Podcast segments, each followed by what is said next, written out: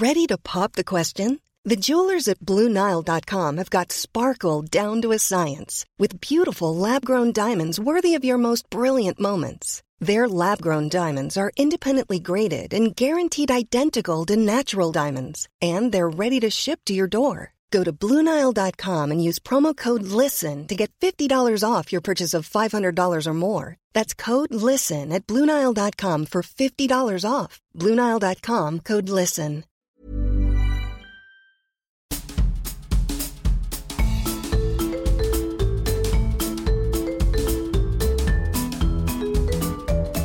Écoutez le podcast de So Sweet Planet. Je suis Anne Greff et je vous propose des rencontres autour des thèmes des droits humains, de la culture et de l'environnement.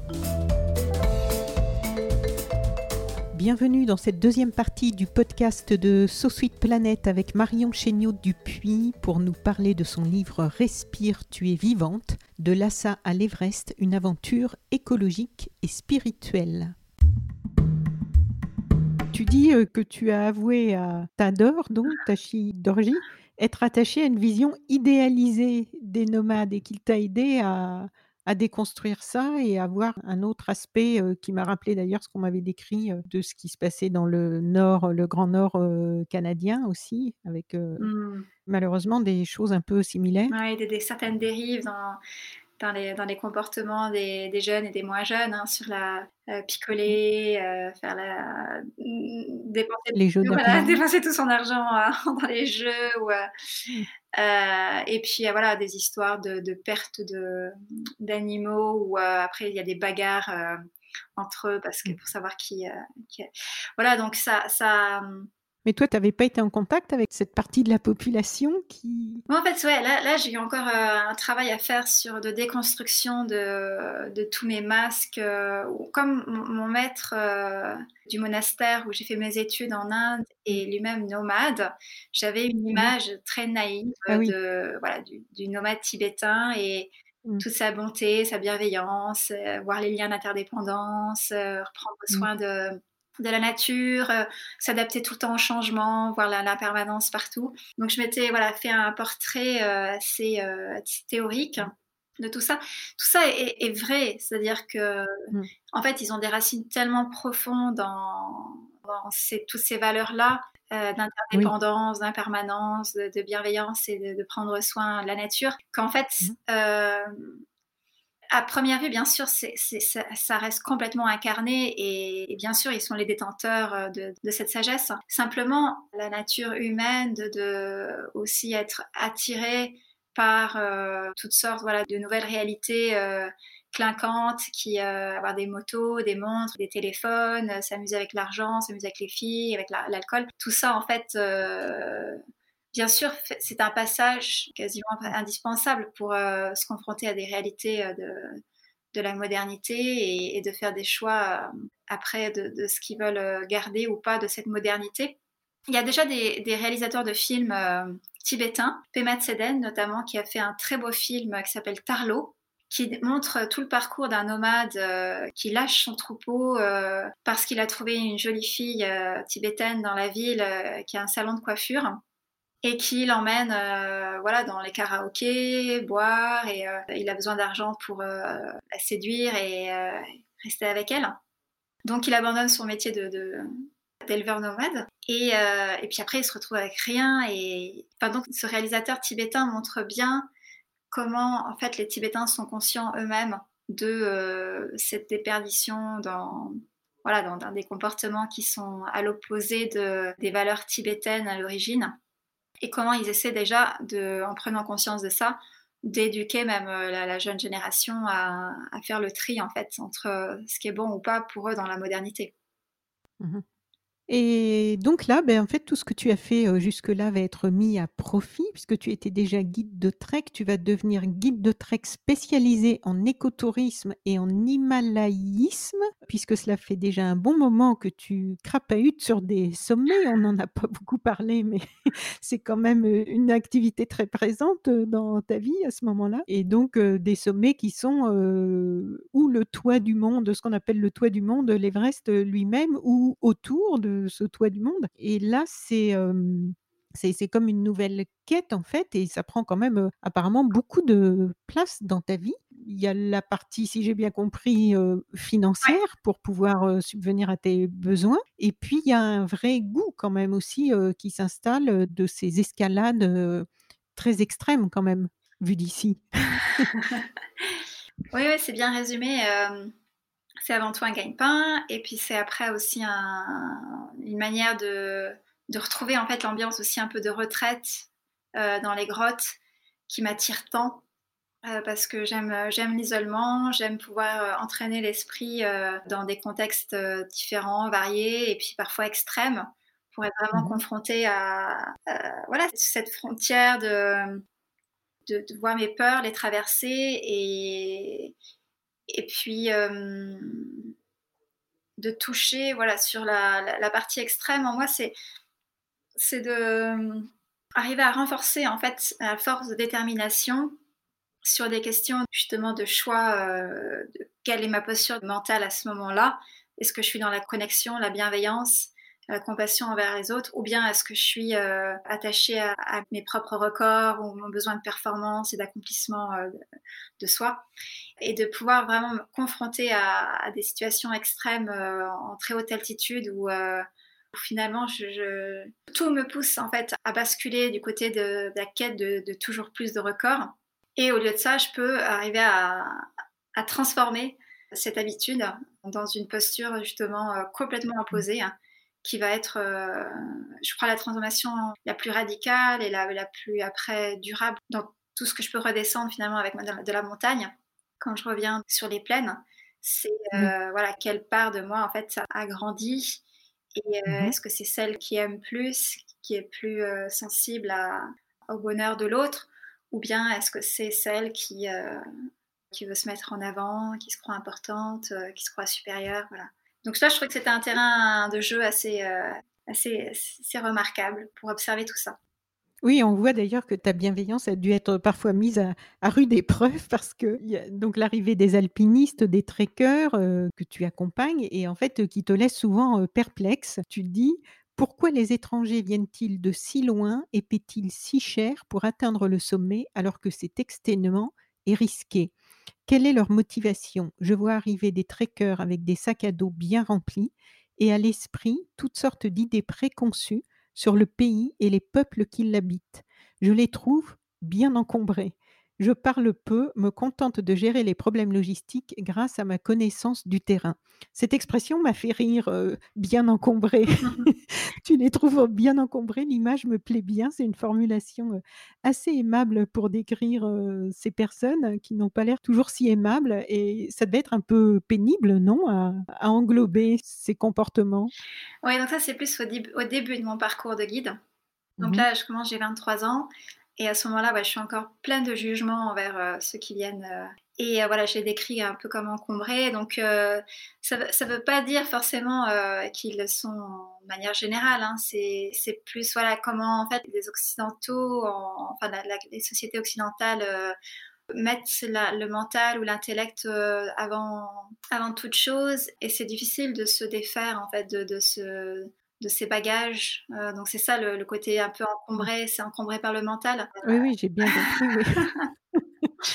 Donc heu, simplement voilà, ça me remet aussi face à à mes propres jugements, mes propres évaluations parce qu'en en disant tout ça et en pensant tout ça, je je suis moi-même bien encombrée de cette perception que que j'ai de l'autre qui me voilà, qui à ce moment-là me coupe Alors voilà, je du coup, je suis un peu distante, je me je me préoccupe que des questions de logistique. Mais petit à petit, heu, t toute cette, heu, cette attitude de de différenciation, de distanciation, heu, avec l'autre, se dissout vraiment grâce à à la proximité que j'ai aussi avec les équipes locales, des guides de haute montagne après plus tard, qui vont venir sur mon chemin et me montrer avec tant d'humilité combien, voilà, eux, en fait, ils ont fait des des prouesses incroyables sur les plus hauts sommets et et pourtant ça ça leur empêche pas de rester hyper simples et et de garder cette chaleur, Et humaine de ne pas et s'inventer, de pas d'après ce que tu s'inventer et jamais, heu Ils écoutent les les étrangers qui se vantent de leurs prouesses et et eux, souvent, ils ont réalisé des exploits, heu, beaucoup plus importants et en fait, ils les écoutent humblement et ils ne ils ne le disent même pas, quoi. Ils les laissent parler,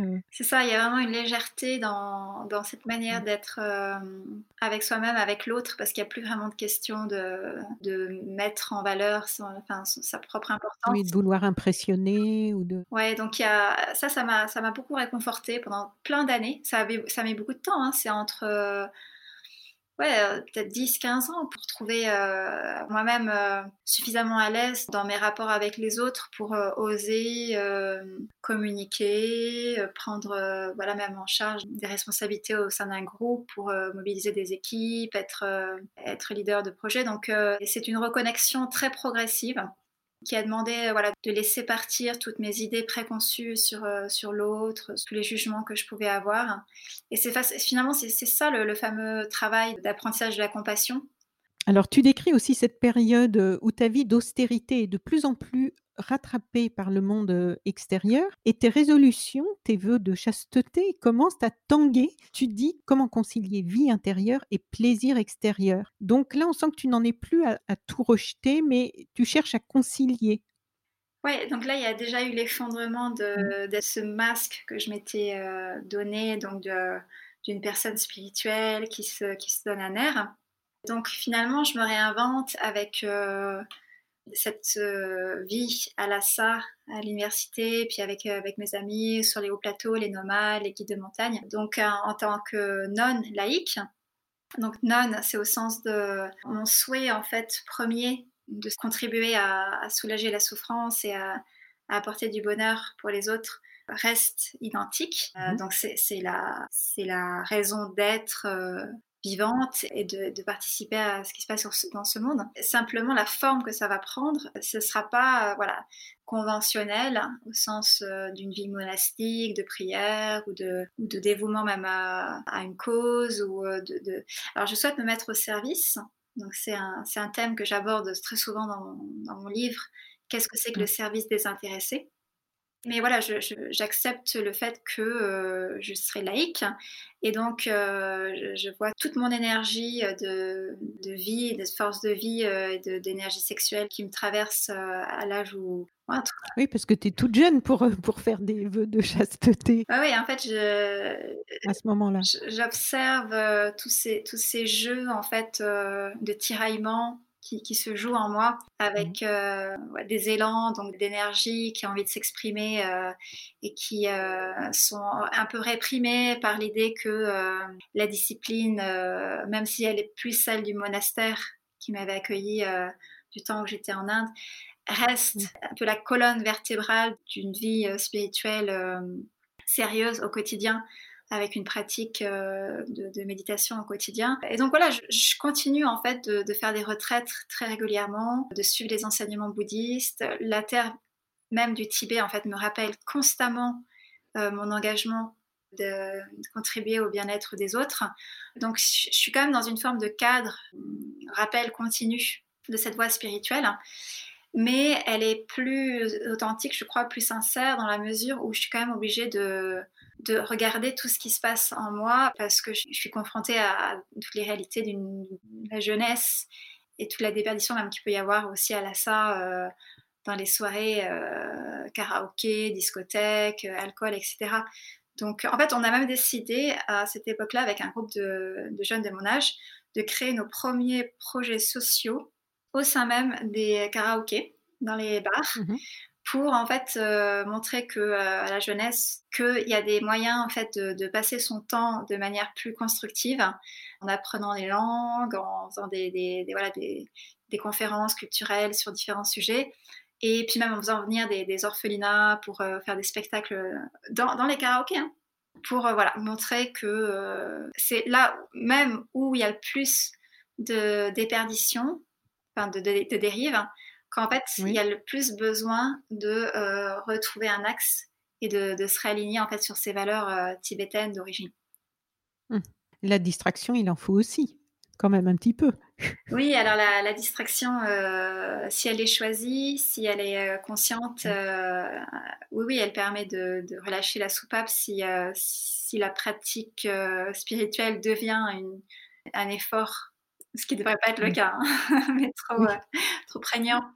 Et que voilà, il y a, y a besoin de, de, décompresser. Donc oui, là, la distraction peut aider. Alors donc tes liens, heu, tu l'as dit, hein, avec les guides tibétains ont l'air, très forts aussi. Tu dis qu'avec eux, tout se fissure, que tu crains moins de te relier aux autres, que ton ouverture du cœur est balbutiante, mais qu'elle est réelle. Comment tu décrirais, ces liens avec eux? Est-ce que tu étais toujours la seule femme d'ailleurs? Parce que b en guide de trek, enfin Ouais. moi au Népal, j'ai j'ai toujours vu que des hommes. Il y a peut-être des femmes aussi que je n'ai pas vues d'ailleurs, mais Oui, elles sont très, très rares elles sont vraiment très rares. Donc, heu, moi au oui, Tibet, j'étais toujours la seule femme. Oui Heu, non, ça m'a pas spécialement perturbée, et eux, ben, ça les a pas perturbés? hem, à vrai dire, je sais pas trop, mais j'ai eu quand même beaucoup de chance dans dans tout mon parcours de de rencontrer plutôt des des personnes, heu, bienveillantes en envers, voilà, mon à qui j'étais. Oui. Donc heu, non, simplement, je je me suis, oui, comme je disais, toute cette peur de l'autre, s'est fissurée petit à Mmh. petit, hein, parce que les contacts étaient vrais, parce qu'il y avait pas de justement de de superficialité dans forme de narcissisme ou de heu, on allait droit à l'essentiel dans souvent la survie, heu, en montagne parce qu'en fait, on était, voilà, autour d'un camp, à essayer de cuisiner, à manger correctement, dormir et puis repartir. Donc heu, c'est Oui, parce que tu expliques qu'il y a des il y a donc quand on monte l'Everest, il y a des paliers, des des camps qui forment des paliers sur lesquels vous vous arrêtez, vous dormez. mmh. Je sais pas trop combien de temps, vous restez juste une nuit ou? Oui, généralement, on reste une nuit, puis on on monte ou bien on redescend et puis après on une fois Oui. qu'on est redescendu, on on recommence à remonter. Donc en fait, on fait des allers-retours sur la montagne, heu, pendant pour pour l'Everest, pourquoi vous ça montez et vous redescendez? ça dure 2 mois, ouais, pour l'Everest parce qu'en fait, on s'acclimate. La montée dure 2 mois? Bah, les c'est les allers-retours. On fait des allers-retours par palier. Donc heu, par exemple, si je suis à Ah oui, donc en fait, quand on dit, heu, 8000, heu, je je sais plus combien d'habi 8848. en fait, vous faites, heu, 3 ou 4 fois ça, quoi, Oui, oui, oui. Ah oui, oui. avec vos Ah oui, allers-retours. minimum, C'est pas hein. du tout le Minimum 3 en termes de distance? Ah Ah oui. Donc là, oui, non, c'est une acclimatation très progressive hein, parce que l'organisme est est incapable de s'adapter, en fait, à une zone sur Terre où il y a aussi peu d'oxygène, en fait, où la le corps peut pas absorber suffisamment d'oxygène. Donc on a que 30 Malgré les bonbonnes? alors on prend, voilà, de l'oxygène, heu, en complément, mais ça Oui. ça reste, heu, c'est un complément, mais c'est pas du tout, à la à la hauteur de ce qu'on absorbe comme oxygène, au niveau de la mer ou même, des altitudes, heu, on va dire, heu, moyennes. Donc là, l'or l'organisme est complètement, dysfonctionnel. Il a besoin d'être, heu, progressivement, en fait, heu, amené à reprendre des des nouveaux modes de fonctionnement pour fonctionner avec au si peu d'oxygène. Et ça prend, voilà, pour l'Everest, heu, généralement 2 mois sur la montagne.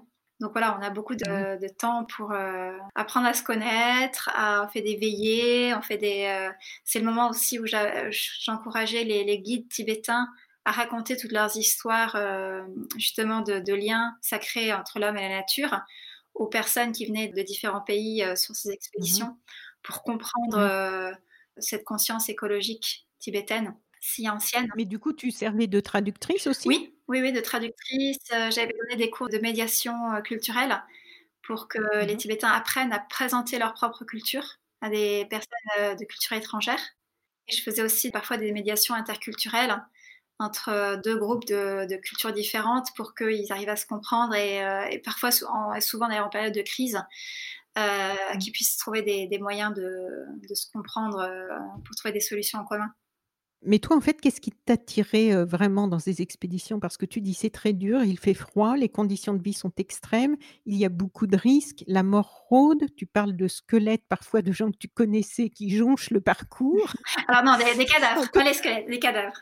Ah oui, des cadavres, Ouais. oui, bon, c'est pas tellement plus, réjouissant. Où était le parce que j'imagine qu'il y a forcément du plaisir quelque part. C'est pas possible de ne de ne faire ça que c'est pas non plus une expérience, masochiste. Il y a forcément un qu'est-ce qui te plaisait dans ces expériences?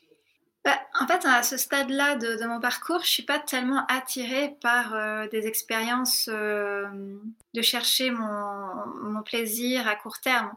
Je suis déjà, en fait, engagée dans dans une mission, heu, que voilà, que mon maître m'a donnée depuis que j'ai que j'ai 22 ans, qui est d'aider, en fait, le les Tibétains à à préserver leur culture Ah et à restaurer l'écosystème du plateau tibétain. Donc, euh, mmh. quand je suis sur la montagne, j'ai avant tout en tête euh, cette mission. Et simplement, je m'adapte à leur contexte de vie en très haute montagne, hein, donc de, ces guides tibétains, pour euh, les accompagner au plus près des réalités auxquelles ils font face et comprendre donc leur force et leur faiblesse. Donc, je comprends que leur force, c'est leur lien, leur lien d'être nombreux aussi pour s'entraider sur la montagne. Donc mhm. dès qu'il y en a un qui faillit, euh, il y en a quelqu'un, il y en a d'autres pour l'aider. Du coup, ça m'apporte énormément parce que je vois, euh, je vois leur qualité intérieure. Je vois aussi euh, mhm. leur humilité. Donc ça, on en a beaucoup parlé, mais je, le redis parce que c'est absolument essentiel de comprendre ça chez eux, que face à la montagne, en fait, leur qualité d'humilité leur permet d'aller beaucoup plus loin parce qu'ils sont pas en situation de, conflit ou de, de combat plutôt De vouloir dominer. Voilà, d'aller à l'assaut du, sommet de la montagne. Et euh, ils vont plutôt avec, dans une relation de donner, de recevoir, donc de, de prendre soin de ce qui les entoure. Et euh, donc il y a beaucoup de rituels, d'offrandes, de prières, de nourriture, de souhaits à la montagne, pour qu'elle, euh, la montagne, la déesse sacrée, la déesse de l'Everest, elle s'appelle Jomolangma ça veut dire la déesse mère éléphant. Elle est protectrice du monde. Elle habite sur l'Everest. Elle est même la, montagne elle-même, en fait, et la déesse. Donc quand on est mhm. euh, sur ces pentes, on est, en train de lui grimper dessus. Donc euh, c'est important de l'honorer, de rentrer en relation avec elle. Et donc ça c'est une force parce que euh, ils savent aller avec plutôt que se battre contre les éléments. c'est ce travail de conciliation en fait, d'être à l'écoute de ce que la montagne a à leur dire. C'est-à-dire que là, par exemple, en observant le ciel ou la neige, ils peuvent détecter en fait tout ce que ça implique de lien en fait avec euh, toutes les conditions météo qui vont à venir, de, des potentiels dangers, de, meilleurs choix d'itinéraire, etc. Donc il y a, en fait, si, si l'homme est à l'écoute de la nature, la nature lui donne en fait beaucoup d'informations sur comment euh, bien vivre avec, euh, avec elle. Donc en fait, il n'y a rien d'expertise à aller chercher, euh, scientifique, super techno développé, etc. Il suffit simplement d'être ouvert et d'être à l'écoute. Et ça, ce sont des qualités qui sont remarquables, qui m'ont permis de m'ouvrir en fait petit à petit à voilà la confiance que l'humain avait pas perdue en fait toute cette eh ouais toute cette cette sagesse, c'est plus qu'une sagesse même, c'est une un mode d'être en interdépendance avec son, avec son milieu, avec la nature. Et, euh, de, vivre vraiment cette non-dualité même, c'est-à-dire que c'est pas l'homme euh, séparé de la nature, c'est vraiment l'homme qui appartient à la nature, qui fait un. Et quand je vois que c'est incarné chez un certain nombre de, personnes, que ce soit les nomades ou les, guides de haute montagne, bah, tout d'un coup, ben, mon cœur s'ouvre et puis je me dis, ah mais en fait, en tant qu'humaine, euh, moi aussi, en fait, euh, je ne suis pas séparée de la nature. Et finalement, euh, je peux être pleinement ce que je suis en restant connectée à, ce qui m'entoure. Et il n'y a plus de division, il n'y a plus de séparation. Du coup, je me, détends, en fait. Tout d'un coup, je, suis bien, en fait. Ça respire entre l'extérieur et l'intérieur. Et les solutions, les idées, la créativité, l'inspiration viennent beaucoup plus naturellement. Il y a même une clarté de l'esprit qui vient de, cette... Euh, de cette, mode, cette osmose, cette vision non, duelle hein, de, de l'homme à la mm. nature. Et je la souhaite après à tous ceux qui sont sur cette voie et, de savoir que oui, oui, c'est bien là d'où on vient et on s'en est juste éloigné euh, par une malencontreuse ignorance ou je sais pas, euh, enfin, vision euh, qui s'est retournée vers, vers l'humain séparé de, de là d'où il vient, la nature. Mais ça peut se retrouver, ce lien peut se retrouver. Oui, bah oui, puisqu'il y a des, preuves vivantes de, encore un peu partout, sur, heureusement, enfin partout, pas tellement partout d'ailleurs, mais dans certains endroits de, de la planète. Et là, on a vu avec la pandémie de coronavirus fleurir dans nos médias, en presse écrite ou sur Internet, de nombreuses, nombreuses, nombreuses tribunes de scientifiques, d'écrivains, d'intellectuels, d'écologistes, plus ou moins activistes, sur le fait de renouer avec le vivant, de, de mmh. sortir de notre posture en tant qu'humain, d'humain qui se croit au-dessus du mmh. reste de la nature, de reprendre notre place au milieu de cette nature, de ne pas nous en penser, de ne pas nous en extraire et nous nous Mmh. penser comme, des choses extérieures, à cette Mmh. nature, comme si on n'en faisait pas partie Mmh. et donc c'est intéressant de d'entendre qu'au moment où il faut qu'on fasse des des des grandes choses très cérébrales pour, réussir à reformuler ça avec des mots et et on se dit: «Bah, oui, mais regarde là-bas, ça existe quoi» Mmh. et et dans plusieurs endroits, dans le monde, c'est pour ça qu'actuellement j'ai entendu qu'il y avait aussi, pas mal de recherches qui étaient faites, de voir en Amazonie ou dans d'autres régions comment, ces populations ont réussi à préserver, leur environnement, ce que nous on n'arrive plus à faire quoi. On est, Mmh. Je voudrais juste, faire une toute petite parenthèse sur la force du récit. C'est pour ça que je me suis finalement, heu, laissée convaincre de d'écrire le le parcours de ce que j'ai vécu ces dernières années, depuis ces 40 dernières années. C'est qu'en fait, je crois très fort en la force du récit pour, heu, comme levier vraiment de mobilisation pour, heu, pour justement reprendre confiance dans la capacité qu'on a tous à à retrouver le lien perdu avec la nature et, et de se réinventer des possibles justement, de de retour à ce lien avec, toutes sortes toutes formes de de récits différents, toutes sortes de voilà, de de visions, d'imaginaires possibles pour, pour retrouver ce lien. Et il y a aussi un petit passage, heu, assez amusant sur les réseaux sociaux. Un autre, piège que qui t'a tendu les bras et dans lequel tu avoues, Ah malgré tout ton entraînement de maîtrise de soi, être tombée la tête la 1re, ce qui montre bien, je me disais en le lisant, ce qui montre bien la puissance incroyablement addictive des réseaux Mmh. sociaux. Est-ce que tu peux nous en dire, Mmh. quelques mots de ce petit passage de ta vie là? Je crois que ça a beaucoup à voir avec la motivation en fait, de pourquoi, je Mmh. communique, et qu'est-ce que je communique et qui en moi communique. C'est pas vraiment le pourquoi, heu, j'ai envie de communiquer, c'est plutôt qui qui a besoin de de se connecter et et c'est naturel cette envie de lien les uns, heu, les uns avec les autres et Oui. fondamentalement, c'est quelque chose qui nous nourrit. Simplement, voilà, quand il y a pas de discernement sur, heu, la part en nous qui veut en fait, heu, se mettre en valeur ou avoir cette importance de soi, en fait, les réseaux sociaux Voilà, s'emparent parce de que c'est ça. du lien Mais voilà, mais en fait, ils oui de cette, la de cette fragilité qu'on a tous de d'avoir envie en fait de briller, de se montrer, d'être, dans les avoir le plus de j'aime C'est possible. pas que du lien, il y a l'envie de de s'exposer il y a tout ce qui se et met par-dessus, hein, ouais. Et donc toi, le petit démon Ah oui. est entré sous la forme d'un smartphone Oui, oui, un qui est arrivé dans ta vie? Oui, en plus qui m'avait été donné par un une réincarnation d'un lama, heu, tibétain, donc un jeune, heu, réincarné qui qui me donne son smartphone parce qu'il en avait plein, parce qu'il avait plein de disciples qui lui donnaient des smartphones. Donc je me Ah oui, c'est le le les offrandes ont changé avec les époques. Voilà. Donc maintenant, heu, je me retrouve avec ça en main et puis, heu, voilà, je me dis que je peux faire des belles photos, je fais des vidéos, heu, et puis je me fais prendre au jeu de tous les jours, poster quelque chose, et puis en fait de de vivre l'expérience que je vivais en montagne Oui. à travers cette, ce désir, cette volonté en fait, exacerbée de me mettre en avant. C'est pour dire les choses simplement. Oui et on comprend aussi que tu te laisses, parce que toi tu te retrouves, dans c'est vrai qu'on sait qu'il y a des endroits maintenant, qui sont complètement détruits au niveau environnemental parce que c'est le bon spot pour prendre la photo avec Instagram, pour prendre son selfie. Toi, pour prendre des selfies, tu avais quand même un cadre, assez, exceptionnel et on comprend que ça ait séduit beaucoup de gens et que tu te sois prise au jeu, quoi.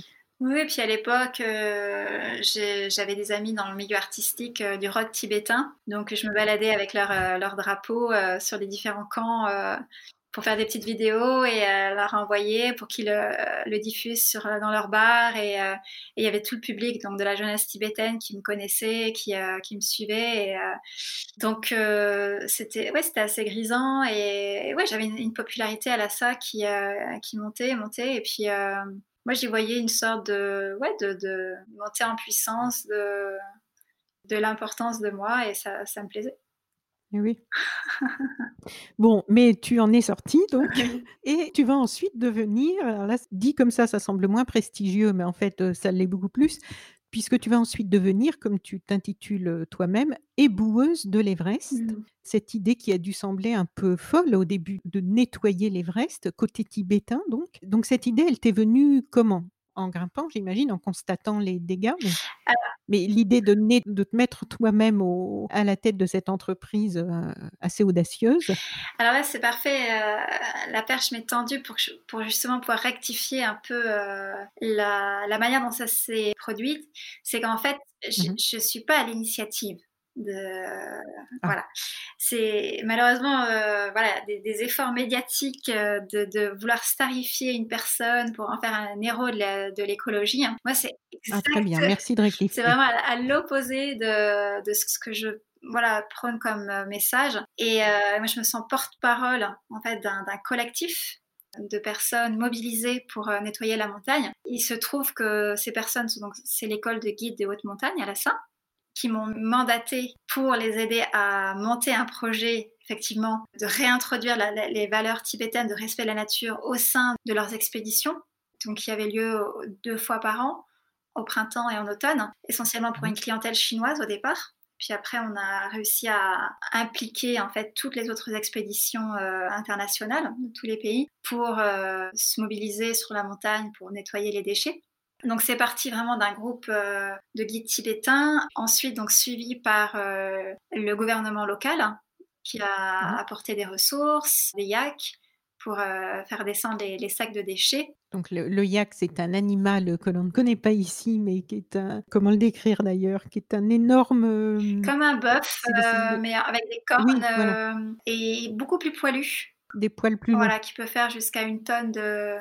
C'est une masse quand même assez imposante toute noire, généralement ou enfin foncée. On utilise son lait. Oui, alors la, femelle du yak, la Ji, euh, fait un lait qui sert beaucoup dans l'alimentation tibétaine. Et il arrive à monter ces fameux yaks euh, jusqu'à 6500 mètres d'altitude. Donc il joue un rôle euh, crucial pour la réussite du projet de redescendre les déchets. Ils font des rondes en fait sur la montagne pour redescendre au fur et à mesure qu'on collecte euh, ces fameux sacs remplis de déchets. Et alors, comment est venue l'idée? Voilà, c'est en fait, enfin, moi j'étais simplement euh, mandatée pour aller euh, voir quels étaient les, les, besoins de dépollution. Donc, je fais un diagnostic, un peu une évaluation de, de combien de tonnes de déchets il, il, était resté depuis 30 ans d'expédition commerciale. Il y avait eu pas tellement... Donc, sur les différents camps et, et, le long du trajet et jusqu'en haut. Oui, jusqu'en haut avec tous les cadavres, etc. Avec tous les? Avec les cadavres. Le nombre de cadavres. Ouais. Donc en 2013, euh, j'ai été là-haut une première fois jusqu'au sommet. Mhm. Donc là, euh, évidemment, moi-même, j'ai été quand même très choquée. Je ne m'attendais pas à trouver autant de déchets. Donc forcément, c'est vrai que ça a eu un impact aussi sur ma, sur ma personne euh, euh, en tant que responsable. Avec, euh, j'avais créé un, déjà un écolabel avec ma société Global Nomade pour promouvoir le mmh. tourisme responsable et écologique. Donc forcément, j'étais un peu interloquée de voir toute tout le, la problématique là-haut, avec la plus, mmh. la plus haute décharge du monde sur les pentes de l'Everest. Donc euh, de, là est née ensuite une charte. On a commencé avec l'école de guide de montagne à concevoir une charte écologique pour réglementer en fait toutes les, pratiques environnementales des expéditions, quelles qu'elles soient, euh, de, tous les pays venant sur l'Everest et sur les autres sommets.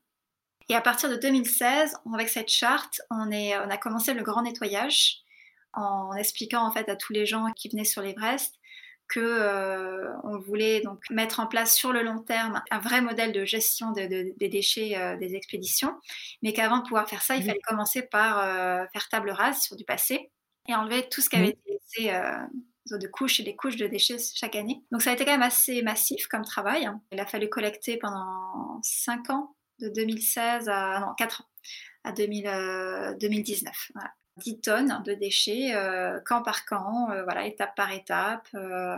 Donc combien de personnes en fait ont pris part à peu près? Alors sur l'équipe permanente, ils sont 50, 60 guides tibétains de haute mmh. montagne qui reviennent chaque année. Après, il y a les Sherpas népalais, mais eux, c'est pas régulier en fait. Ils viennent pas les mêmes chaque année. Ils sont aussi plutôt 200, 250. Eux, ils vont chercher les déchets sur les, les plus hauts camps en altitude et euh, chaque kilo de déchets est rémunéré.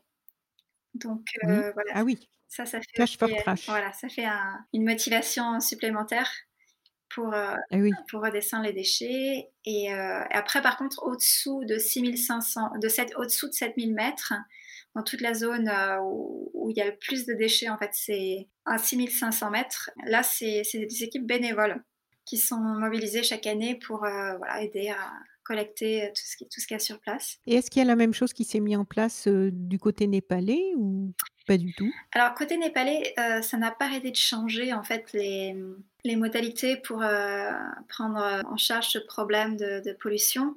Il y a un comité, en fait, de contrôle pour la, et de réduction de la pollution sur la montagne qui existe depuis longtemps, qui est actif, qui, euh, mais qui n'arrive pas forcément à, à travailler de pair avec euh, le gouvernement pour imposer, euh, à travers le gouvernement népalais, imposer une charte et une réglementation euh, officielle pour toutes les, expéditions qui viennent au Népal.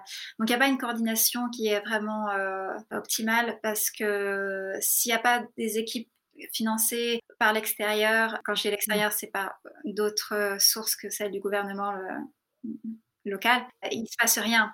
Donc euh, les années, il y a des années où il y a des super campagne de collecte de déchets, puis d'autres années, il va, il va pas y en avoir.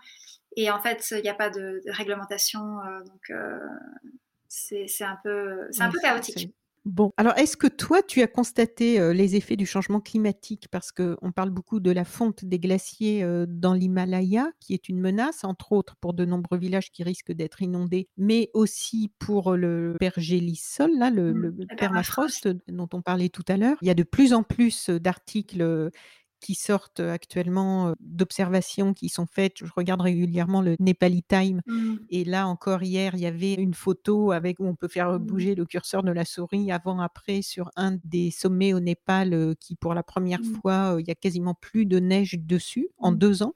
C'est mmh. une photo avant-après sur deux ans. Et ils font régulièrement, là maintenant, des articles sur le sujet. Est-ce que toi, tu l'as observé ou ça reste encore quelque chose d'un peu de nébuleux? Tu as vu ça très concrètement? Oui, moi je l'ai vu. Les effets du changement climatique? Oui, notamment sur le, la montagne sur laquelle je vais le plus souvent, sur l'Everest.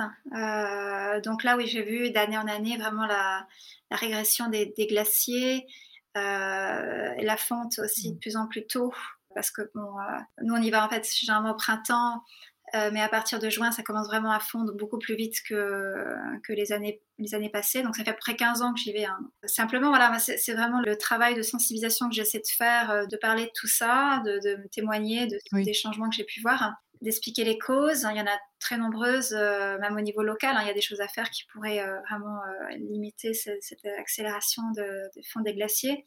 expliquer aussi les risques parce que notamment euh, les lacs glaciaires, en fait, quand ils sont installés sur des moraines et que finalement ça, ça, la glace fond et euh, il y a un effondrement complet, en fait, un, un éboulement de, un affaissement de terrain qui fait que le, le, lac entier peut en fait se débouler dans une vallée et euh, tout, tout remplir. Hein, donc ah oui, toutes les populations. J'ai vu des photos de ça là. Notamment dans le, dans le au Népal, c'est vraiment une question mmh. brûlante de la fonte, enfin de l'effondrement de lacs glaciaires. Donc là, en fait, ouais, c'est vraiment ce travail de sensibilisation autour du troisième pôle. Donc euh, oui. tous, ces, tous ces glaciers, tout ce, ce pergélisol qui sont en train de, donc, de fondre, de montrer voilà, que c'est une source d'eau euh, pour toute l'Asie qui, euh, si en fait elle est en, mise à mal sur un très court terme, bah oui, c'est de, de, des milliards d'habitants en fait qui dépendent de l'eau. Euh, de cette zone qui vont euh, être en problème parce qu'il y a en fait des problèmes de débit en fait il y a des mmh. il y a plus de régulation en fait du débit de l'eau parce qu'en fait euh, mmh. avec la fonte plus massive de, des glaciers il y a des cours d'eau qui sont qui sont des débits qui sont beaucoup trop élevés hein. et puis à des périodes de l'année où ça ça fait ça crée des inondations ou voilà donc il y a il y a des, des soucis déjà graves qui se profilent et qui se sont déjà montrés d'ailleurs Ouais, donc là, euh, la question de l'eau, je pense, est centrale sur la, sensibilisation pour euh, montrer que bah, il est urgent oui, de, restaurer les écosystèmes euh, et de dépolluer les glaciers. Voilà, c'est une image assez en fait symbolique parce que c'est pas en enlevant les quelques tonnes de, de, de, déchets sur l'Everest que ça va en fait vraiment améliorer la qualité de vie de toutes les populations en aval sur la question oui. de l'accès à, à l'eau euh, et de ne pas avoir les, tous les dérèglements sur les débits euh, des rivières. le débit d'eau sur les rivières. Mais voilà, c'est une manière de toute façon assez, euh, assez percutante, assez, assez facile aussi à expliquer comment voilà, on, utilise le, label Clean Everest pour montrer qu'il y a un enjeu de protection des glaciers. Et ça, c'est toujours bon. c'est bon et c'est moins bon. Voilà, si on n'a pas non plus, voilà, si on fait de la sensibilisation auprès de, jeunes qui, euh, qui, sont vraiment très sensibles à ces questions d'environnement et qui même le prennent tellement à cœur que ça, ça peut devenir après une source de souffrance ou de détresse pour eux parce qu'ils se mm. voient démunis face au manque de, de pouvoir d'action face au réchauffement climatique. Et en fait, en, en étant sensibilisés aussi comme, comme ils le sont maintenant chez les jeunes, c'est une force, certes, évidemment, mais c'est aussi une source d'inconfort euh, extrême euh, quand il n'y a pas les moyens euh, mis en place pour que tout le monde se mobilise dans, une direction de, protection de la planète. Donc, Ça, c'est ce qu'on vit un peu partout, d'ailleurs, mm. en ce moment. Oui, ouais, ouais, C'est vrai que la, la, prise de conscience angoissante et, le constat que les mesures prises pour améliorer tout ça ne sont pas à la hauteur pour l'instant. Mm. Voilà, donc il y a un décalage qui se crée et ce décalage peut euh, devenir euh, même euh, une sorte d'anéantissement pour finalement se détourner du passage à l'action parce qu'il n'y a, plus a plus les ressources, il n'y a plus l'énergie pour, pour se mobiliser, pour être acteur de, ce changement. Et ça, ça c'est quelque chose à vraiment prendre en compte dès maintenant. Oui, et essayer de garder assez de d'espoir et de force, comme tu parles aussi, il y a une expression dans ton livre, l'effort ah joyeux. Ah là, voilà, pour réussir à influencer l'environnement dans le bon sens et, non pas se laisser influencer par l'environnement qui nous plomberait et nous démoraliserait au point de ne plus de perdre toute capacité d'action. Mmh. Hein. Alors, donc je ne vais pas en révéler plus, j'en ai déjà beaucoup révélé et j'espère que tous les petits passages cités et cette discussion donneront envie à toutes nos auditrices et tous nos auditeurs euh, de découvrir euh, ton livre, Respire, tu es vivante. Je redonnerai les références dans le petit texte de description du podcast. Maintenant, je ne vais pas en révéler plus. Je vais laisser les auditrices les auditeurs découvrir les derniers chapitres. Tu as donc passé 18 ans au Tibet. Tu en es où aujourd'hui? Ah ben, je suis confinée comme tout le monde. Hein. je, suis confinée en... je suis confinée en Europe. Donc, euh, mon retour euh, en Occident a été euh, un peu précipité. Fracassant. non, j'en suis vraiment à la, reconnexion avec le monde occidental.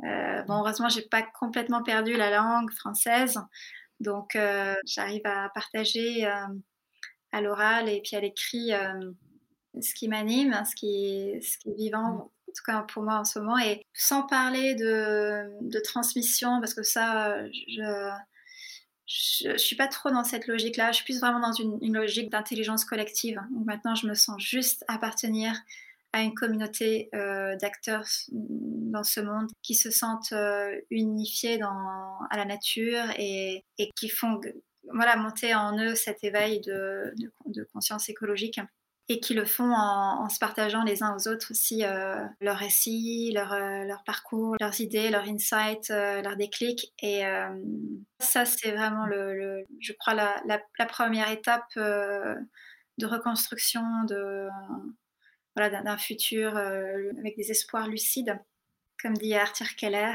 que, j'écoute, qui, voilà, qui est source de liens, source de, d'envie de, d'être ensemble. Et, ouais, puis même, euh, je parle à la fin de mon livre, en fait, quand même d'une d'être ensemble, oui, mais vulnérable ensemble. C'est-à-dire, euh, je repars en fait au point de départ qui était la, vérité de la souffrance. Donc, j'ai envie de parler de vulnérabilité euh, comme même projet politique pour construire le, futur de demain. Et, et voilà, prendre la, la, souffrance. Qu'est-ce que tu entends alors par vulnérabilité? Mais justement, là, on n'en a pas une, idée très positive quand on le dit comme ça. Bah, de la même manière qu'en fait, le début de mon parcours était euh, finalement comme point de départ la, la, souffrance, qui, la vérité de la souffrance qui m'a qui m'a chamboulée, qui m'a réveillée.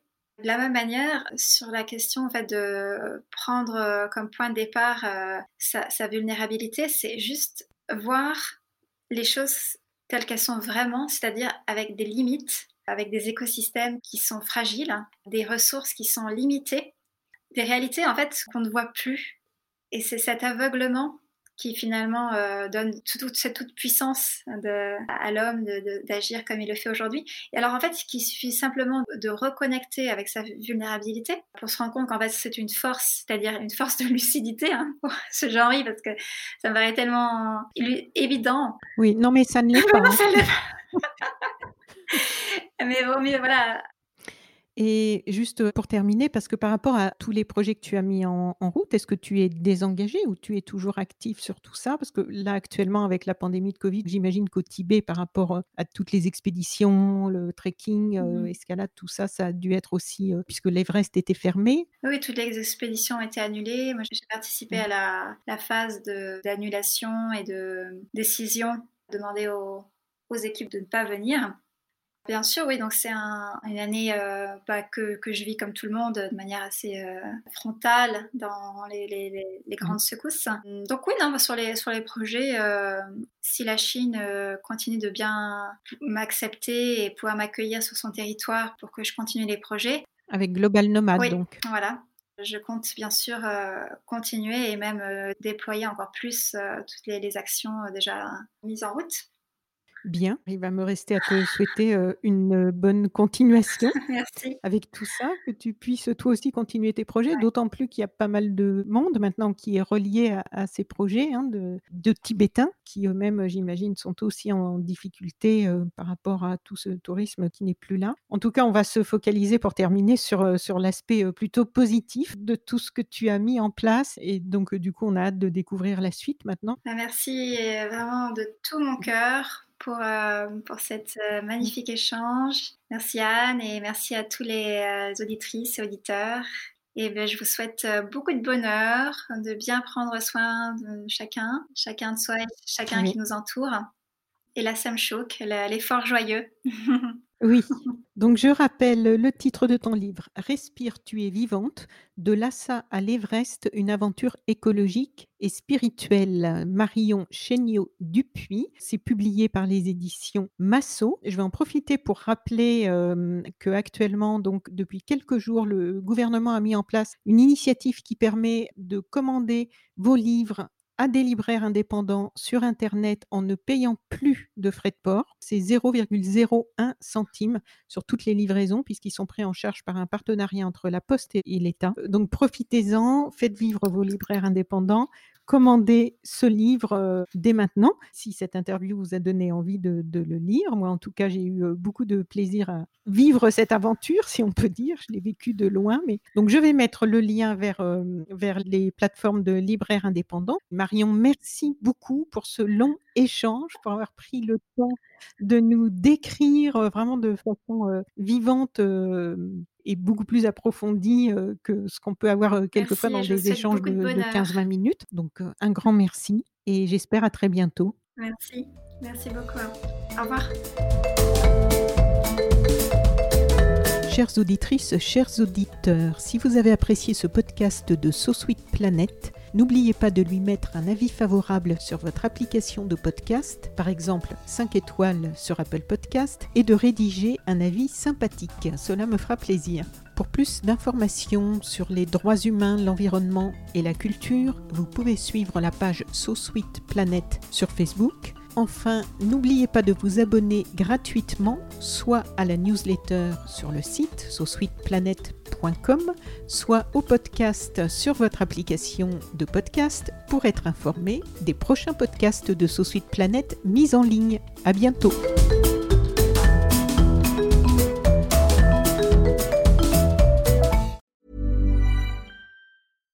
Hi, I'm Daniel, founder of Pretty Litter. Cats and cat owners deserve better than any old-fashioned litter. That's why I teamed up with scientists and veterinarians to create Pretty Litter. Its innovative crystal formula has superior odor control and weighs up to 80% less than clay litter.